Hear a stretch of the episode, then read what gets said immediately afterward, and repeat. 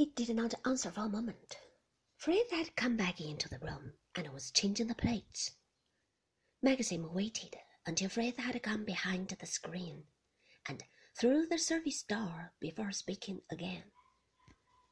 When I met you first, you had a certain expression on your face, he said slowly, and you have it still. I'm not going to define it.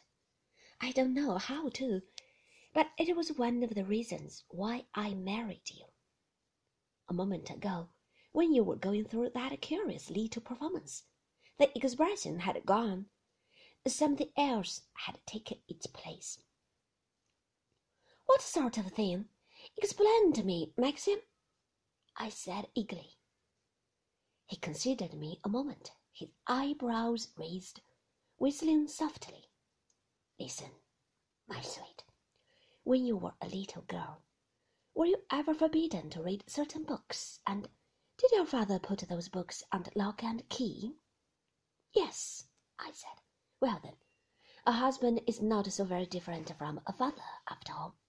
There is a certain type of knowledge I prefer you not to have.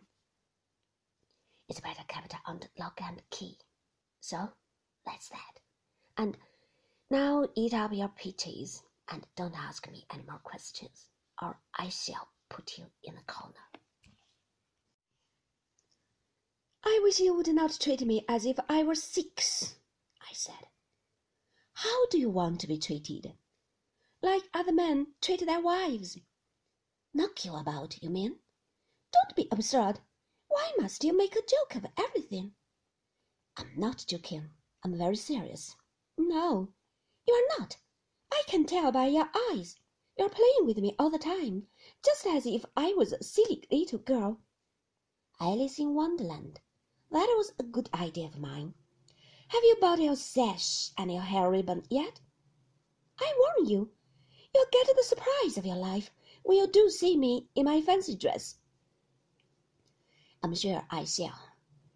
Get on with your peach and don't talk with your mouth full. I've got a lot of letters to write after dinner. He did not wait for me to finish. He got up and strolled about the room and asked Frith to bring the coffee in the library. I sat still, sullenly, being as slow as I could, hoping to keep things back and irritate him. But Frith took no notice of me and my peach. He brought the coffee at once, and Maxim went off to the library by himself. When I had finished, I went upstairs to the minstrel's gallery to have a look at the pictures. I knew them well, of course, by now, but I had never studied them with a view to reproducing one of them as a fancy dress. Mrs. Danvers was right, of course. What an idiot I had been not to think of it before. I always loved the girl in white, with a hat in her hand it was a Raeburn, and the portrait was of Caroline de Winter, a sister of Maxim's great great grandfather. She married a great Whig politician, and was a famous London beauty for many years. But this portrait was painted before that, when she was still unmarried.